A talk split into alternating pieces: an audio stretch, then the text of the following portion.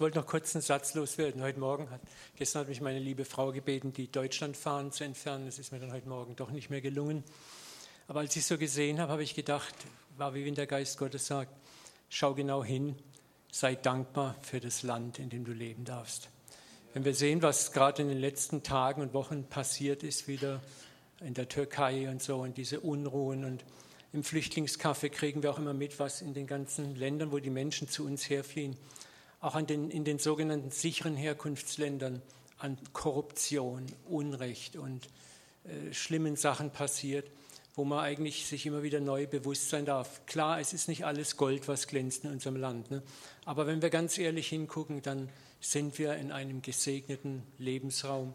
Und das möchte ich euch immer wieder Mut machen. Wir haben wieder neu angefangen für die Bundesregierung, die Landesregierung und unsere Stadtregierung ganz bewusst morgens zu beten, weil wir einfach merken, wie wichtig es ist, dass die Obrigkeit unser Gebet braucht.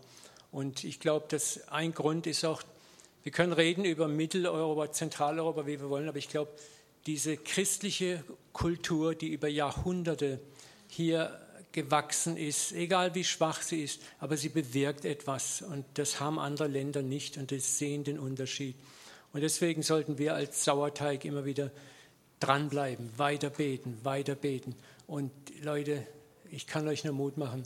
Und das hat mich jetzt nochmal so erinnert dran. Wow. Danke, Papa. Ja, ich möchte heute eine kleine Miniserie anfangen. Vielleicht habt ihr das schon im Facebook und auf der Homepage gesehen. Der Buchstabe tötet, der Geist macht lebendig. Aus dem zweiten Korintherbrief, Kapitel 3, Vers 6, kommt dieser wunderbare Ausspruch.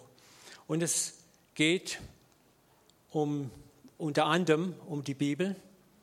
Und äh, sie ist unser Buch, an, durch das wir unseren Glauben auch Ausdruck verleihen, wo Wahrheiten drin stehen. Und es ist ein spannendes Buch. Und ich habe möchte da gerne mal was vorführen. Du kannst dieses Buch verwenden. Darf ich dich mal nach vorne bitten, Silvia? Du kannst mit diesem Buch jemanden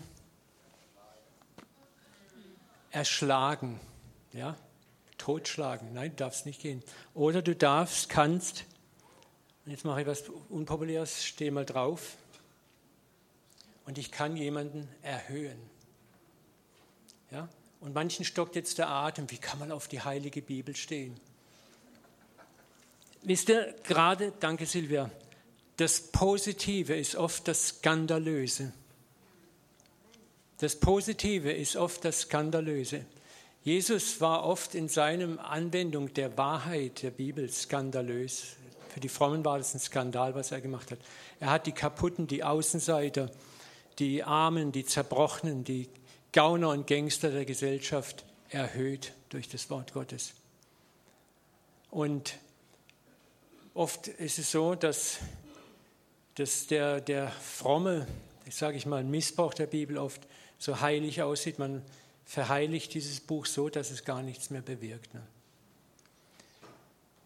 Ja, leider muss man auch sagen, im Namen heiliger Texte, Tora, Bibel, wurden zu allen Zeiten auch Menschen gesteinigt, gekreuzigt, verbrannt, eingekerkert, gefoltert. Und auch heute noch in unserer aktuellen Zeit werden durch die Bibel Menschen ausgegrenzt, ausgestoßen, stigmatisiert. Viel Großes und Kleines Unrecht und Unbarmherzigkeit legitimiert und im Namen Gottes sanktioniert.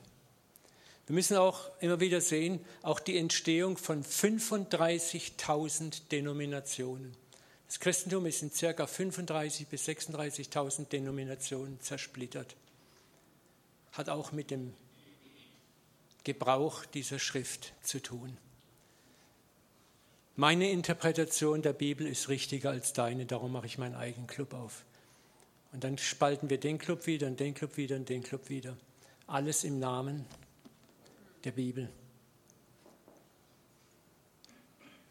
Und oft ist es nicht nur der Text, den wir dann oft wählen, sondern das Problem, um das es mir geht, ist vielmehr die innere Haltung. Wie gehen wir an dieses Buch ran, mit welcher Haltung. Das ist das Kriegsentscheidende. Und das ist mein Ziel auch mit dieser Mini-Predigtreihe, unseren Verstand, unser Herz zu schärfen. Wie gehen wir mit heiligem Text, mit der Bibel um? Wie interpretieren wir korrekt? Was war, hatte Gott eigentlich im Sinn mit diesem Buch? Manches wird provokant sein, aber ihr kennt mich ja, ich fordere gern raus. Und wir wollen in dieser Mini-Reihe, äh, kannst du mal eins weitermachen? Es geht noch nicht richtig hier. In dieser Mini-Reihe wollen wir unsere Haltung ergründen. Ja? Was der Unterschied ist, einen Text nur schwarz-weiß nach dem reinen Buchstaben zu interpretieren. Ich kann einen Text lesen und sage, da steht's. Und ich denke über den Text nicht nach.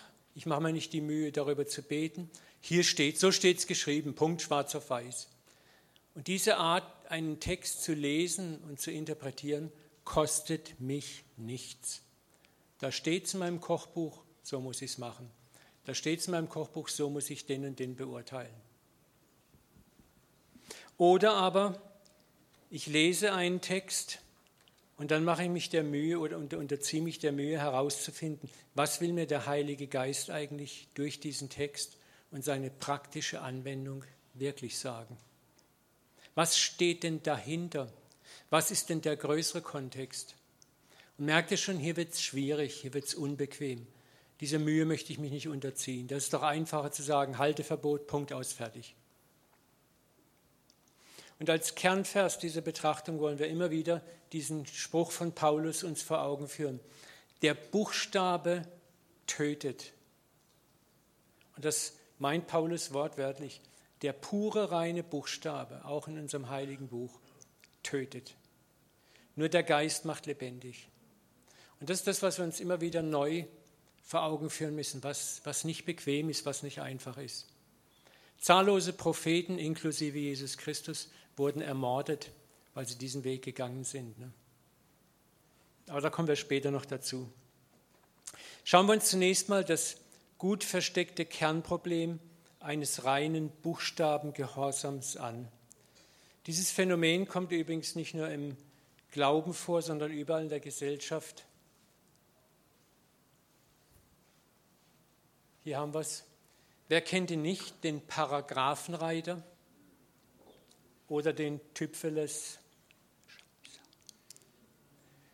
Menschen, die alles wortwörtlich nehmen, die, die alles genau in eine Box reinstecken, wo es weder rechts noch links irgendwelche Toleranzen gibt. Also Menschen, die nichts anderes kennen, als die Vorschrift sagt, das Gesetz sagt. Und wir merken aus der Erfahrung auch, wie, wie schwierig es ist, mit solchen Menschen umzugehen, wie schwierig es ist, mit denen zu leben oder wie schwierig es ist, sie sogar vielleicht als Vorgesetzte zu haben. Aber dieses Muster kommt, wie gesagt, auch ganz, ganz stark im Glauben vor. Und wir müssen uns fragen, wo kommt dieses Muster her? Negatives Muster, wenn ich es entdecke, kann ich nicht einfach nur unterdrücken und sagen, boah, weg damit. Das ist unser Jahresmotto, was du bekämpfst, bleibt, was du liebst, wird überwunden. Man muss in einem negativen Muster die Wurzeln erkennen und begreifen, wo kommen die Wurzeln her. Und viele Wurzeln sind gar nicht mal schlecht. Und ich werde euch jetzt erklären, auch zeigen, dass die Wurzel eines Buchstabengehorsams, die tiefe Wurzel gar nicht mal so schlecht ist, sondern dass es etwas ist, was im Laufe der Zeit pervertiert. Und das ist auch mit vielen negativen Mustern. Vom Grunde her sind viele negative Muster gar nicht schlecht, sondern sie sind nur entgleist und entartet. Wenn du etwas Gutes tust und du beobachtest dich dabei nicht, kann aus dem Guten sehr schnell das Schlechte werden. Ich kann sagen, ich liebe dich, Timon, und äh, ich umarme ihn so, dass er am Schluss keine Luft mehr kriegt und nicht mehr atmen kann. Ist Liebe schlecht? Nein. Aber wenn Liebe nicht beobachtet wird und beachtet wird, kann sie tödlich wirken. Und so kannst du es mit allen möglichen Dingen auch machen. Und das ist das, was wir immer wieder das heißt, es, der, das Gute ist der Feind des Besten. Das Gute kann der Feind des Besten werden. Und wir müssen immer wieder schauen, ist das, was ich mache, was sind für Motive dahinter? Warum tue ich das? Wie gehe ich mit dieser Bibel um? Da gibt es zum Beispiel den Ordnungsfanatiker und den Lockeren. Ist Ordnung schlecht? Nein. Ist Lockerheit schlecht? Nein. Aber wenn beides entgleist, dann wird der Ordnungsfanatiker zum Pedanten, der unerträglich ist, und der Lockere wird zum Chaoten, der alles niedermacht. So, wir müssen immer wieder lernen, uns zu balancieren. Und genau dafür, auch wenn es um die Schrift geht, brauchen wir den Heiligen Geist. Er muss uns balancieren. Und wenn wir ihn nicht haben, der Buchstabe tötet, nur der Geist macht den Buchstaben lebendig. Und daraufhin, da möchte ich euch immer wieder sensibilisieren im Laufe dieser Predigt. Schauen wir mal kurz, wo der negative und geistig abtötende Umgang mit heiligen Text beginnt.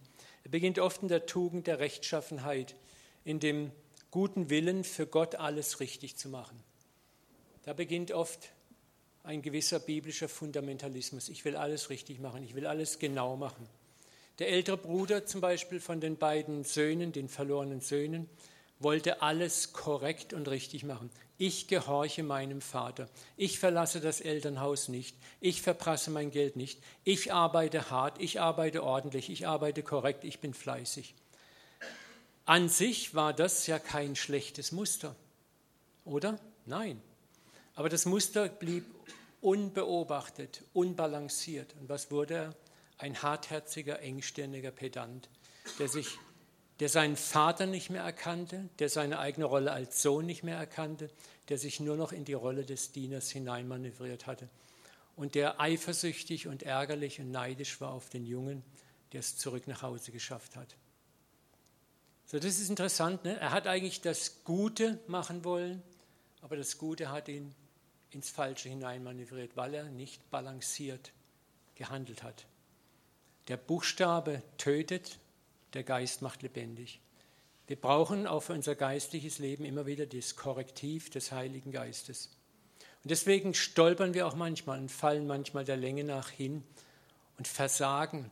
Und das Versagen ist die sogenannte Felix Culpa, die glückliche Schuld. Die Schuld, die uns dazu führt, zu erkennen, hoppla, ich schaffe ja auch nicht alles richtig. Und wenn ich meine Schuld korrekt einschätze und gehe zum Vater und bitte ihn um Vergebung und das immer wieder, dann werde ich auch barmherzig mit anderen. Und dann balanciert sich das immer mehr aus.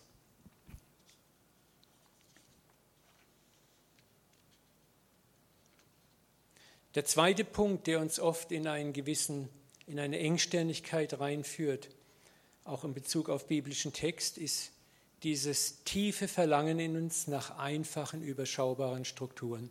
Wir lieben einfache Schwarz-Weiß-Strukturen. Schwarz-Weiß, grün, rot, drinnen, draußen. Ich muss nicht lang denken, ich muss nicht lang überlegen, da steht's, zack, zack. Und ich möchte es gerne haben, dass ich ohne groß nachzudenken sagen kann, richtig, falsch, der ist drin und der ist draußen. Und das war die Welt, in die Jesus reinkam. Die war feinsäuberlich getrennt in die Sünder und in die Frommen. Und man konnte genau festlegen, wer war der Gute, wer war der Schlechte. Und Jesus wirbelt diese Welt total durcheinander. Ein gutes Beispiel, wo es um den Glauben und seine Deutung geht, alles richtig zu machen, ist die Entstehung des pharisäischen Judentums. Ihr müsst wissen, wie die Pharisäer entstanden, eine kurze kleine Überblicksgeschichte. Das waren keine schlechten Menschen. Damals war Israel mehrfach in Gefangenschaft geraten, weil sie in Götzendienst gefallen waren. Dann, als sie aus der babylonisch-persischen Gefangenschaft zurückkamen, hatten die Juden gesagt, wir müssen das jetzt verhindern, dass unser Volk noch einmal in irgendwelche Glaubensabfälle hineinfällt. Das Buch Esra beschreibt es so toll, wo dann das Gesetz vor allen Juden verlesen wurde. Und aus, aus dieser Ecke heraus entstand dann der Gedanke, wir müssen in jedem Dorf eine Stätte schaffen, wo das Gesetz gelesen und gelehrt wird. Das war die Entstehung der Synagoge. Wir brauchen Männer, die das Wort lehren können, das Rabbinat, die Schriftgelehrten. Und das war an sich alles gar nicht schlecht, war eine gute Absicht, war eine tolle Idee. Aber wie das so dann ist mit guten Absichten, wenn sie dann sich verselbstständigen, dann kamen immer noch frömmere Männer auf und hatten noch tollere Ideen, wie man das Gesetz noch präziser, noch genauer auslegen kann, wie man die letzten Schlupflöcher dicht machen kann. Und es entstand das Pharisäertum, von dem Jesus sagte, ihr bindet den Menschen unerträgliche Lasten auf. und rührt sie selber mit keinem Finger an. Bill Johnson hat es mal sehr treffend gesagt, wenn du ein Netz hast, da sind Löcher drin und du möchtest die Löcher dicht machen, dann musst du so lange knüpfen, bis das Netz kein Netz mehr ist, ne, sondern ein dicht gewebtes Tuch, durch das nichts mehr geht. Und das ist das, wenn du versuchst, über das Gesetz deinen Glauben zu leben oder andere Menschen zum Glauben zu bringen. Das funktioniert nicht. So, und die Pharisäer waren, sind geendet in einer buchstabengetreuen Haltung gegenüber der Tora, die sie aber grenzenlos gefangen genommen hatten, auch die Menschen, die sie umgeben haben. Es war eine Qual. Und wir müssen uns immer wieder fragen, uns heute, wie geht es uns denn damit? Sind wir nicht auch hier und da der Pharisäer, der Sadduzäer, der Schriftgelehrte, der alles genau weiß, der für jedes Tipfelchen eine Antwort hat oder der Text nimmt und andere damit erschlägt? Und das war nun genau diese Welt, in die Jesus Christus hineintrat. Und diese Welt, das fromme Judentum, erkannte ihn durch die Blindheit des Buchstabengehorsams nicht mehr. Sie hatten ihre Richtung festgenagelt, ihre Bibelauslegung festgenagelt, ihre Dogmen festgenagelt und da gab es keinen Millimeter rechts und links Platz für Jesus Christus. Und ich frage mich immer wieder gerne, was wäre, wenn Jesus heute kommen würde? Nicht in Macht und Herrlichkeit mit Trompetenschall vom Himmel her, sondern unter uns wie damals. Was würde er machen? Mit wem würde er abhängen? Was würde er sagen? Was uns Fromme heute auf die Palme treiben würde. Wo wir sagen würden, wo steht das bitteschön Jesus in der Bibel? Bevor wir vorschnell so machen, würde ich sagen, lass uns lieber darüber nachdenken.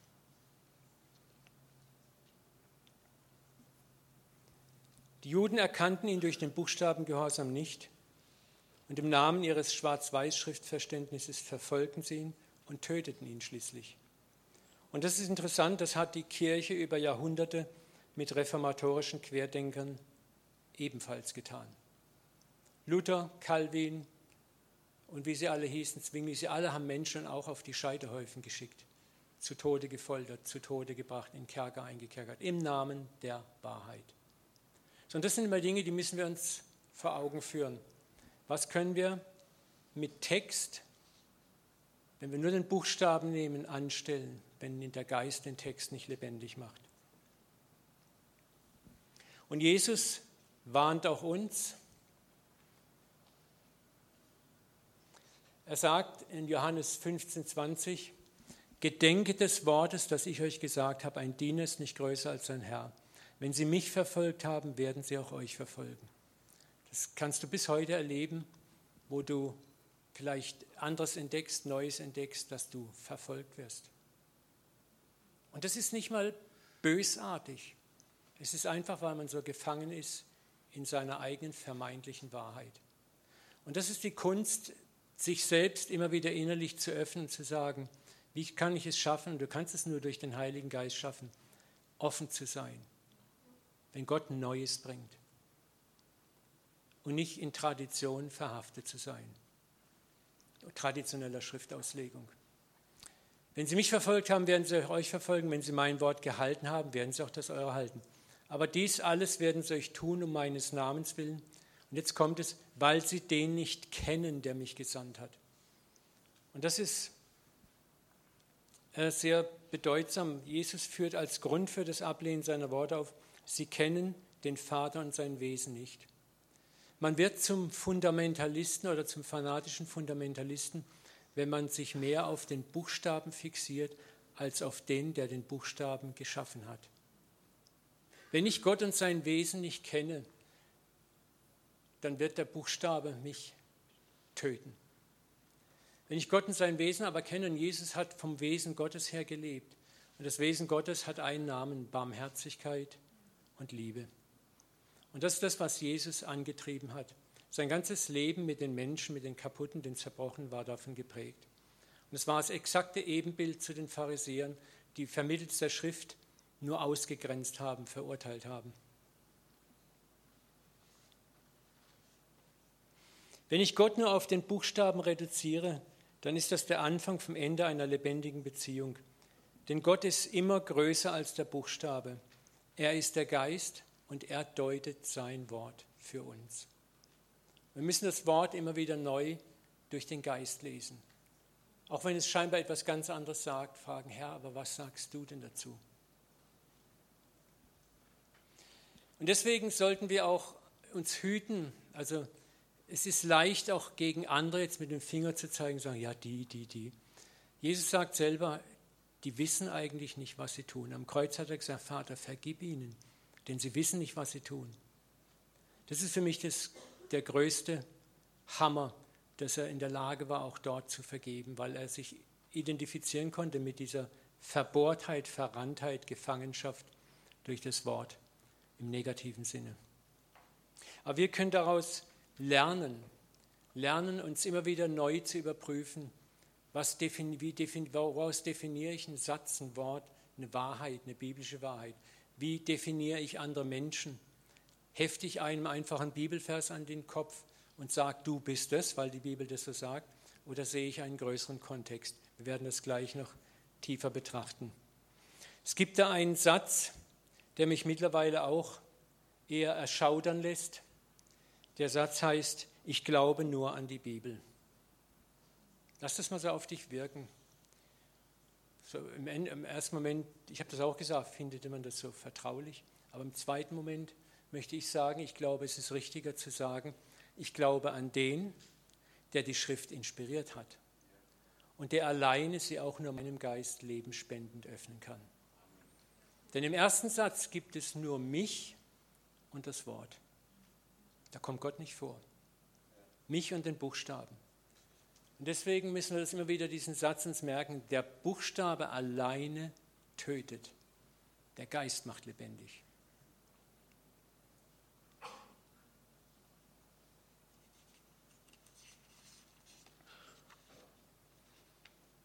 Das taten die frommen Juden auch. Sie glaubten an die Tora und sie sagten die Tora, die Tora und sie schlugen Jesus ans Kreuz. Und wie gesagt, etliche der Reformatoren, die sich auf sola scriptura, die Schrift alleine beriefen, taten genau dasselbe. Und das ist die Not des Fundamentalismus, des negativen Fundamentalismus. Der Buchstabe ist näher als das Herz Gottes. Der Buchstabe ist scheinbar klar und eindeutig und nimmt mir das eigenständige Denken ab. Und das ist gefährlich daran. Ich muss nicht mehr denken, da steht's, Punkt aus, fertig. Ein gutes Beispiel ist, zwei oder dreimal sagt Gott zu Mose, mir reicht's mit deinem Volk, ich mache sie jetzt nieder, ich mache sie platt, ich mache aus dir sogar ein größeres Volk und werde dich und dein Volk ins Land führen. Gott spricht zu Mose. Stell dir das mal vor, Gott spricht zu dir und sagt, was mache ich jetzt? Wer von euch hätte den Mut, jetzt aufzustehen und sagen, halt mal Gott, so geht es nicht. Mose macht es dreimal oder zweimal, sagt er, Gott, das sei ferne von dir, das kannst du nicht machen. Du kannst nicht das Volk, das du auserwählt hast. Du musst dir mal vorstellen, der kleine Mose und der ewige Gott. Der kleine Mose steht vor Gott und belehrt Gott. Ich glaube nicht, dass Gott belehrt werden muss, sondern ich glaube, dass Gott eher prüfen wollte, wo steht denn mein Mose mit seinem Herz. Aber das ist das, der Geist Gottes war in Mose und der Geist Gottes ist auch in uns. Und deswegen müssen wir auch manchmal das, was wir scheinbar lesen, was so klingt, fragen, Herr, was meinst du wirklich damit? Was ist der große Kontext? Und das ist schwierig. Da muss man beten, da muss man suchen, da muss man ringen. Das ist doch viel einfacher zu sagen, oh Gott, ja, du hast ja völlig recht, wenn du das sagst, wer bin ich, Mose? Hier bitte bedien dich, da ist das Volk.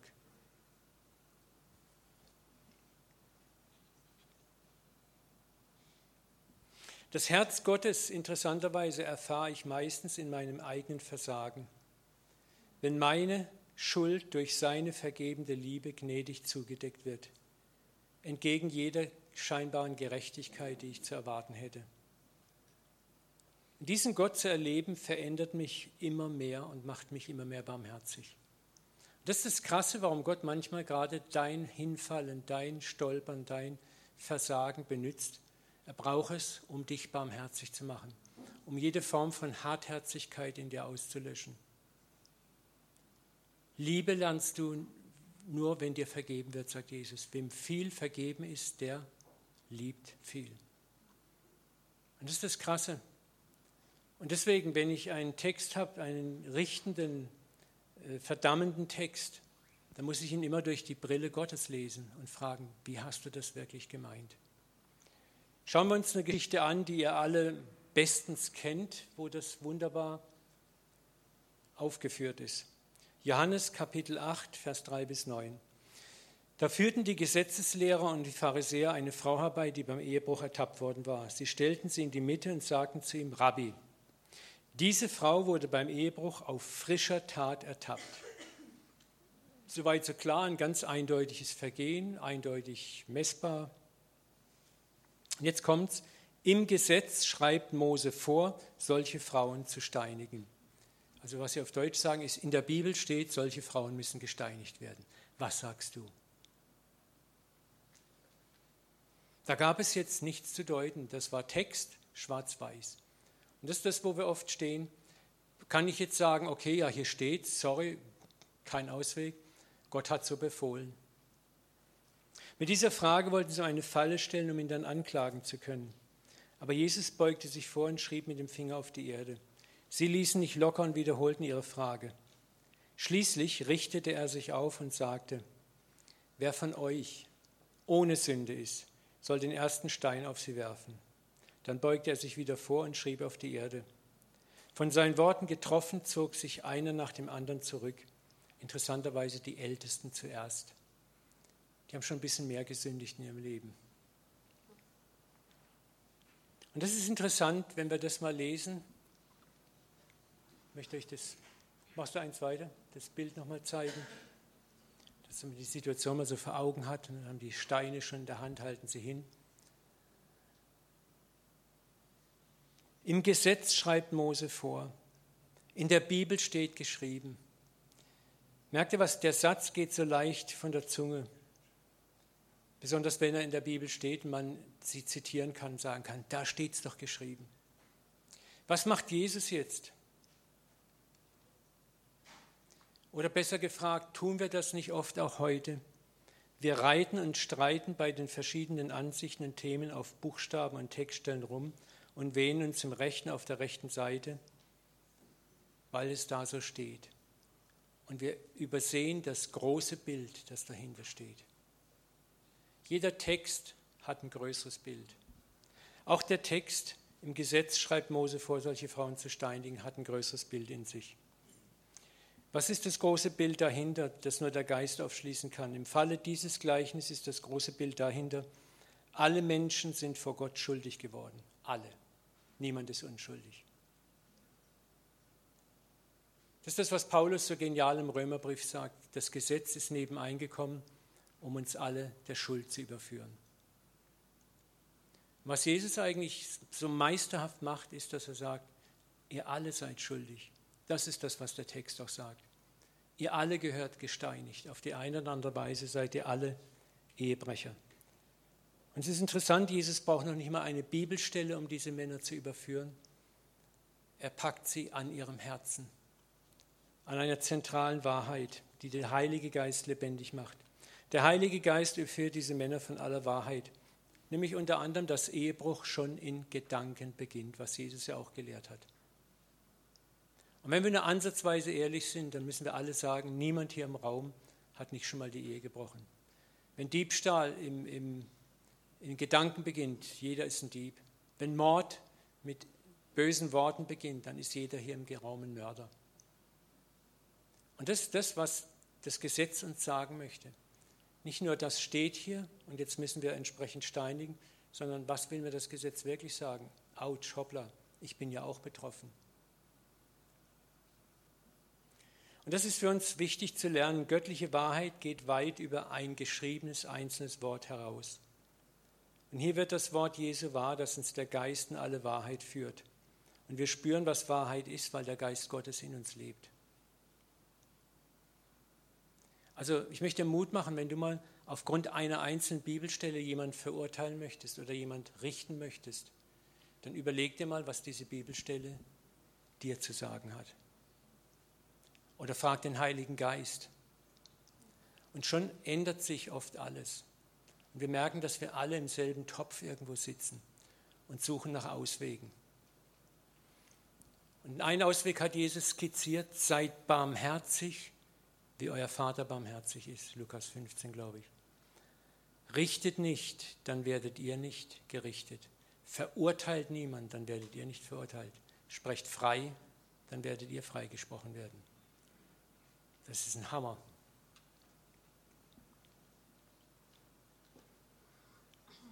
Schauen wir uns einige weitere Verse an, die uns die Problematik einer buchstabengetreuen Schwarz-Weiß-Interpretation vor Augen führen. Machst du mal die nächste Folie? Johannes 7, 46 bis 52. Das ist im Hohen Rat, wo Nikodemus gerade sitzt und der Hohe Rat, der Sanhedrin, hat gerade Männer ausgeschickt, die Jesus festnehmen sollten. Und die Männer kommen zurück mit folgendem Statement. Niemals hat ein Mensch so geredet wie dieser Mensch. Also sie sind überwältigt worden von den Worten, überwältigt von dem, was Jesus sagt, so überwältigt, dass sie ihren Auftrag vergessen hatten. Da antworten die Pharisäer, seid ihr denn auch verführt? Hat wohl jemand von den Obersten an ihn geglaubt oder von den Pharisäern? Die Volksmenge aber, die das Gesetz nicht kennt, sie sei verflucht. Da merkt ihr schon diese Arroganz, die sich erhebt, wir kennen das Gesetz, ihr kennt es nicht, aber wir haben kein Herz mehr. Da spricht Nikodemus zu ihnen, der einer von ihnen war, richte denn unser Gesetz den Menschen, ehe es zuvor von ihm selbst gehört und erkannt hat, was er tut. Da merkst du, hier spricht ein Mann, der schon tief ins Reich Gottes eingedrungen ist, in dem der Heilige Geist schon zu wirken anfängt.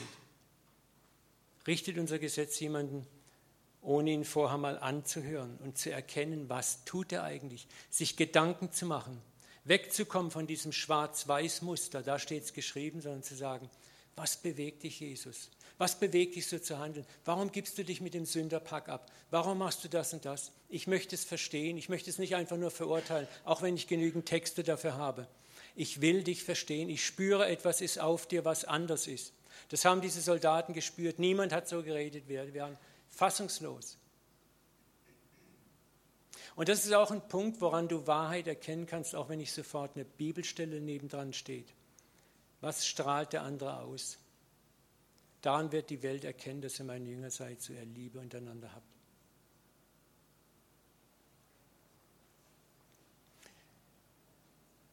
Sie sprachen und äh, sprachen zu ihm, bist du etwa auch aus Galiläa? Forsche und siehe, dass aus Galiläa kein Prophet aussteht. Sofort springen Sie wieder in die Schrift. In unserer Bibel steht nirgendwo ein Vers, der belegt, dass aus Galiläa der Messias oder ein Prophet kommt. Es ist interessant, was war das Zeugnis der Soldaten? Eine Liste toller alttestamentlicher Bibelstellen? Nein, es war einfach, niemand hat so geredet wie er.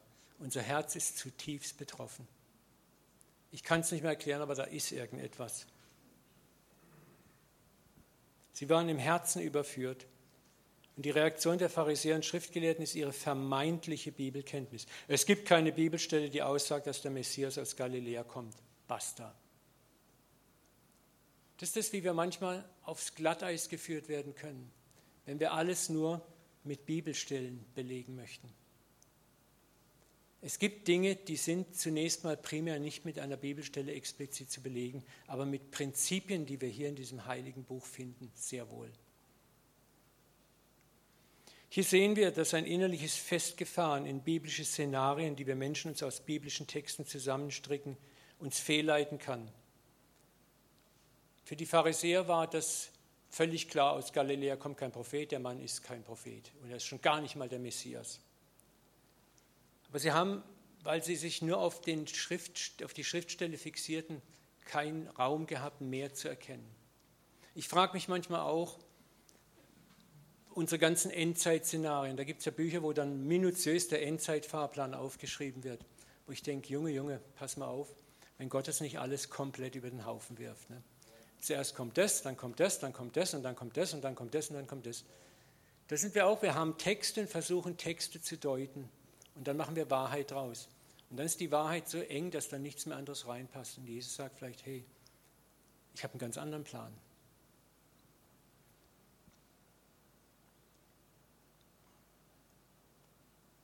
Ein anderes Beispiel des Buchstabengehorsams ist die oft planmäßige Ausblendung bestimmter Texte und Einsichten, die nicht in das gängige religiöse Weltbild passen. Es gibt eine Menge Texte, die wir einfach auf die Seite schieben, ignorieren. Es passt nicht in mein Weltbild, brauche ich nicht.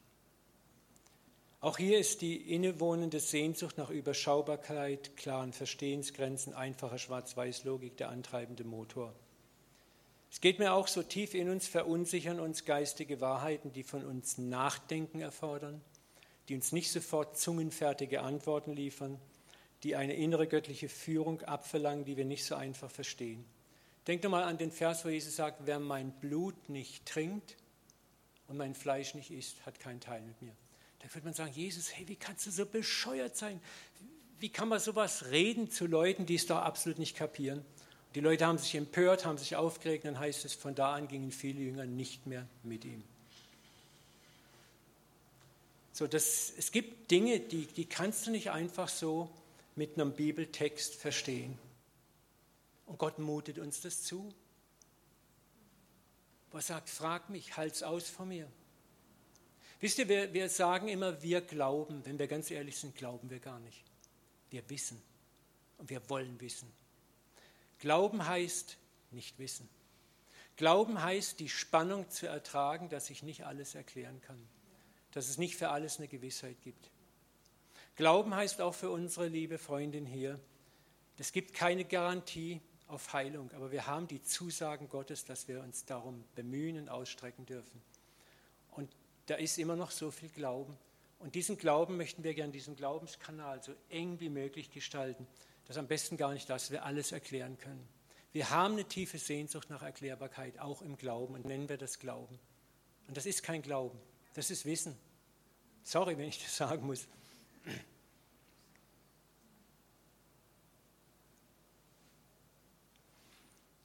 Deswegen ist Gnade auch so schwer zu verstehen. Viele landen beim Gnadenverständnis da, wo Gnade zu einer netten Gruppenarbeit zwischen Gott und mir wird.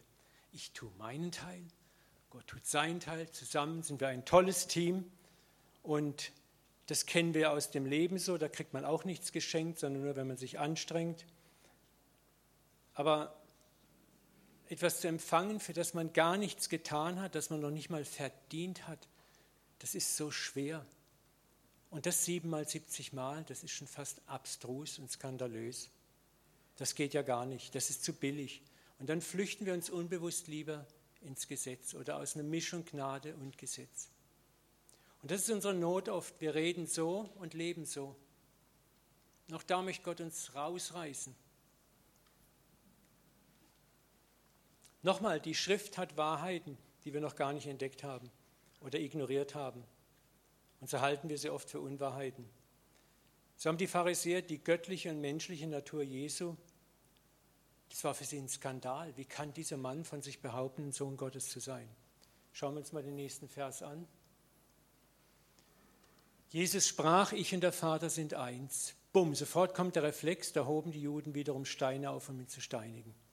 Und hier müssen wir auch mal ganz ehrlich sein, wenn wir so einen Text lesen, ja, diese scheiß Juden, diese, diese blöden Pharisäer. Wie hätten wir reagiert, wenn wir dort gestanden wären mit dem Wissen von damals? Ich kann nicht die Hand ins Feuer legen, dass ich sage, oh Amen, Halleluja. Ich hätte wahrscheinlich auch schon mal geschluckt. Jesus antwortet ihnen, viele gute Werke habe ich gezeigt von meinem Vater. Um welches dieser Werke willen steinigt ihr mich? Die Juden antworten ihm, wegen eines guten Werkes steinigen wir dich nicht, sondern wegen einer Lästerung, weil du, der du ein Mensch bist, dich selbst zum Gott machst. Und hier kommt dieser ganz klare theologische Vorwurf. Das ist gegen unsere Theologie, das geht ja mal überhaupt nicht. Und jetzt sagt Jesus etwas, steht nicht in eurem Gesetz, und zwar Psalm 82, 6, da kannst du es wortwörtlich nachlesen, geschrieben. Ich habe gesagt, Gott sagt dort, ich habe gesagt, ihr seid Götter. Ups. Wenn die Schrift diejenigen Götter nennt, an welche das Wort Gottes erging, und die Schrift kann doch nicht aufgehoben werden, wie sprecht ihr dann zu dem, den der Vater ausgesondert und in die Welt gesandt hat, du lästerst, weil ich gesagt habe, ich bin Gottes Sohn. Das ist auch so ein tolles Beispiel, wo ich uns ermutigen möchte. Wir haben die Schrift noch lange nicht vollkommen erschöpft. Ja? Da sind Schätze drin, die haben wir noch gar nicht gehoben. Und Jesus sagt nicht umsonst zu seinen Jüngern, bevor er in den Himmel fuhr, ich habe euch noch viel zu sagen, aber ihr könnt es jetzt nicht tragen. Für die Frommen zur Zeit Jesu war dies eine verborgene Wahrheit und sie war einfach Gotteslästerung. Und wir können heute daraus lernen, dass wir auch heute nicht alles wissen und achtsam sein sollten, bevor wir etwas vorschnell verurteilen, sondern immer wieder Gott fragen, Papa, ist da vielleicht doch ein Funken Wahrheit drin? Ist da vielleicht etwas, was ich gar nicht so erkannt habe? Wenn ich mein geistliches Leben, meinen Werdegang betrachte in den letzten 36 Jahren, dann bin ich auch durch verschiedene kleine Mikrokosmen marschiert. Und jedes Mal, wo ich in dem einen Mikrokosmos war, hätte ich mir nie vorstellen können, irgendwann mal im charismatischen Mikrokosmos zu landen. Das wäre für mich, das waren für uns die Irrlehrer hoch drei. Ne? Ja, aber so entwickelt man sich, man wächst, man wächst, man wächst. Und das ist das, was nie aufhören darf. Wir sollten nie aufhören zu wachsen.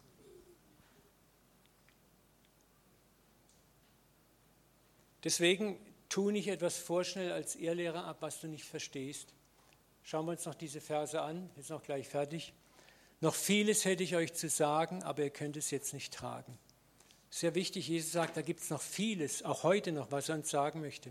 Aber er berücksichtigt auch unsere Fasskraft. Wir können manchmal bestimmte Dinge in einem bestimmten Reifestadium nicht erfassen, für das ein größeres Reifestadium notwendig ist. Deswegen möchte ich dir auch Mut machen, wenn du was entdeckt hast, was Tolles, was, ja, ich habe heute einen Fehler gemacht und ja, weißt du schon, und jetzt das Neueste, was ich entdeckt habe. Und die anderen steinigen dich. Ich meine jetzt nicht bösartig, sondern dass man auch überlegen muss, was hat der andere für eine Fasskraft, wo steht der andere. Oder dass ich beleidigt bin, du bist ja gar nicht begeistert von dem, was ich entdeckt habe. Ne? Der andere ist noch nicht so weit. Auch da gilt es, wie Jesus zu sagen, achtsam. Es kommt die Zeit, dann kann ich reden. Aber es gibt Wahrheiten, die noch nicht erkannt sind. Im 1. Korinther 13,9. Denn wir erkennen stückweise und wir weissagen stückweise. Auch das sollten wir uns wieder neu zu Herzen führen. Wir erkennen stückweise, auch wir, die wir so gesegnet sind mit CDs, MP3s und Büchern und YouTube-Videos. Ne? Einmal, wenn das Vollkommene da ist, wird das Stückwerk abgetan. Dann Jesaja 55,8, denn so spricht der Herr: Meine Gedanken sind nicht eure Gedanken. Das sollten wir uns auch immer wieder mal neu vor Augen führen. Gottes Thron ist nicht etwas, wo wir einmal außen rumlaufen mit einem Tourguide und der zeigt uns alles, jeden Edelstein, dann haben wir Gott kapiert, abgehakt, abgelegt. Gott sagt, meine Gedanken sind nicht eure Gedanken. Das gilt bis heute noch. Das sind Dinge, die wir noch nicht erkannt haben. Das sind Sachen, die Gott uns mitteilen wird. Ob es für dein persönliches Leben ist oder für uns als Hauskreis oder als Gemeinde oder als ganze Christenheit sondern so hoch der Himmel über der Erde ist, so viel höher sind meine Wege als eure Wege und meine Gedanken als eure Gedanken. Und es tut uns gut, demütig zu sein, zu sagen, ja Herr, wir wissen nicht alles.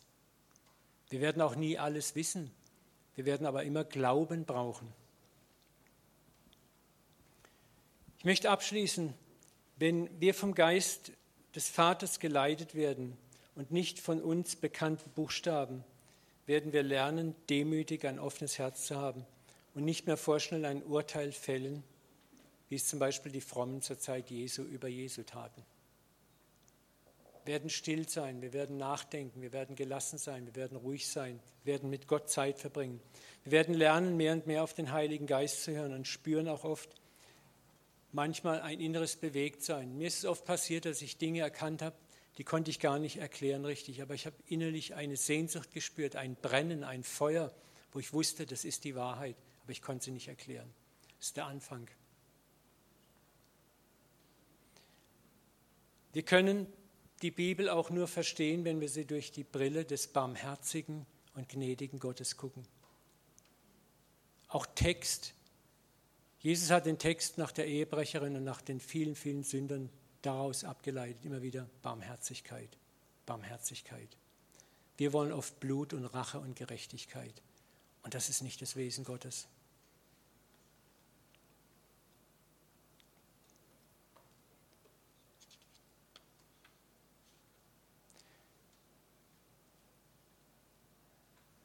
Lasst uns schließen mit zwei Versen, die auch so für mich so ein Prinzip bilden. Römer 13,10 Die Liebe tut dem Nächsten nichts Böses. So ist die Liebe des Gesetzes Erfüllung. Man könnte sagen, die Liebe ist des Buchstaben Erfüllung. Die Liebe ist die Erfüllung dieses Wortes, des Wortes Gottes. Muss durch die Liebe gelesen, gelebt und verstanden werden. Dann wird es lebensspendende Frucht bringen. Dann wird es Lebensfrucht bringen. Und im 1. Korinther 16, 14 sagt Paulus, alle eure Dinge lasset in der Liebe geschehen. Sicher, wir müssen auch mal jemand ermahnen, wir müssen jemand zur Rede stellen, wir müssen Dinge regeln. Aber man kann ermahnen und ermahnen. Man kann regeln und regeln. Ich kann es in Liebe tun und bin kreativ und mache dann das, was ich heute am Anfang mit meiner Frau gemacht habe. Ich erhebe den anderen auf dem Grund der Schrift, erhöhe ihn trotzdem ich ihn vielleicht gerade rücken muss. Aber es geschieht in einer Weise, die den anderen nicht erniedrigt, nicht fertig macht, nicht niedermacht. Jesus hat zu den Sündern keinen Beifall geklatscht, toll, was ihr macht. Er hat auch zu der Ehebrecherin gesagt, gehe hinfort, sündige nicht mehr. Aber das war, Ganze war eingekleidet in Liebe, Gnade und Erbarmen. Diese Frau war bestimmt hoch motiviert zu folgen durch die Liebe. Und jeden Text und jede Lehre müssen wir durch die Brille der Liebe, also durch die Führung des Heiligen Geistes lesen, interpretieren. Denn jedes Gesetz dient nur dazu, uns zu zeigen, dass wir es aus uns selber nie schaffen und deshalb Hilfe, Gnade und Erlösung von außen brauchen und sie auch dem Nächsten gewähren, immer wieder. Der Buchstabe tötet, der Geist macht lebendig. Ich möchte in 14 Tagen den zweiten Teil dranhängen. Da werden wir nochmal ganz praktisch lernen, wie geht man mit heiligem Text angemessen um. Wir werden auch noch ein paar Beispiele herausfinden, wie man aus einem Text auch Katastrophales ableiten kann, was auch selbst die Jünger und die heiligen Männer gemacht haben und wo Gott das korrigiert. Ne? Darf ich noch für euch beten? Vater, das war jetzt harte Speise, schwere Speise, aber ich bete, dass du trotzdem unser Herzen berührst. Papa, schenk uns den Gebrauch deiner heiligen Schrift, die du uns geschenkt hast, den auch Jesus gehabt hat, den Paulus uns gelehrt hat. Lass uns das Wort durch die Brille deiner Liebe, deiner Güte, deines Erbarmens lesen. Jesus, hilf uns immer mehr, unser Beispiel zu werden, dass wir an dir uns ein Beispiel nehmen, wie bist du mit den Menschen umgegangen. Du bist der herrliche Sohn des Vaters gewesen. Du bist unser älterer Bruder, unser Vorbild in allem. Und du hast nicht, nicht mal gesagt, betet mich an, sondern folgt mir nach. Und wir wollen dir nachfolgen. Wir wollen dir immer ähnlicher werden. Dieses Potenzial hast du durch den Geist, den du großzügig mit uns geteilt hast, hineingelegt. Wir dürfen wachsen mit dir. Und wir wollen immer ähnlicher werden dir. Du hast gesagt, wir werden dieselben und größere Dinge tun, denn du gehst zum Papa. Und wir wollen das tun, Papa. Hilf uns, Vater. Ich bitte jetzt ganz konkret in der kommenden Woche, dass du uns in Situationen führst, Vater, wo wir das Gehörte ansatzweise anwenden können, wo es Frucht bringt im Leben anderer Menschen, Frucht bringt in unserem eigenen Leben, wo wir es spürbar, fühlbar, messbar erfahren, dass neue Lebensqualität wächst. Vater, wir brauchen nicht Lehre, wir brauchen nicht tolle Lehre, die den Kopf kitzelt. Wir wollen ein Leben leben, das andere Menschen berührt und transformiert und uns selber verändert und dass Menschen dich immer mehr in uns sehen können. Danach haben wir Sehnsucht. In Jesu Namen. Wir segnen jetzt auch noch den Tag, der vor uns liegt, Vater, und danken dir für das herrliche, herrliche Wetter. Amen. Halleluja, sagt der Priester. Danke.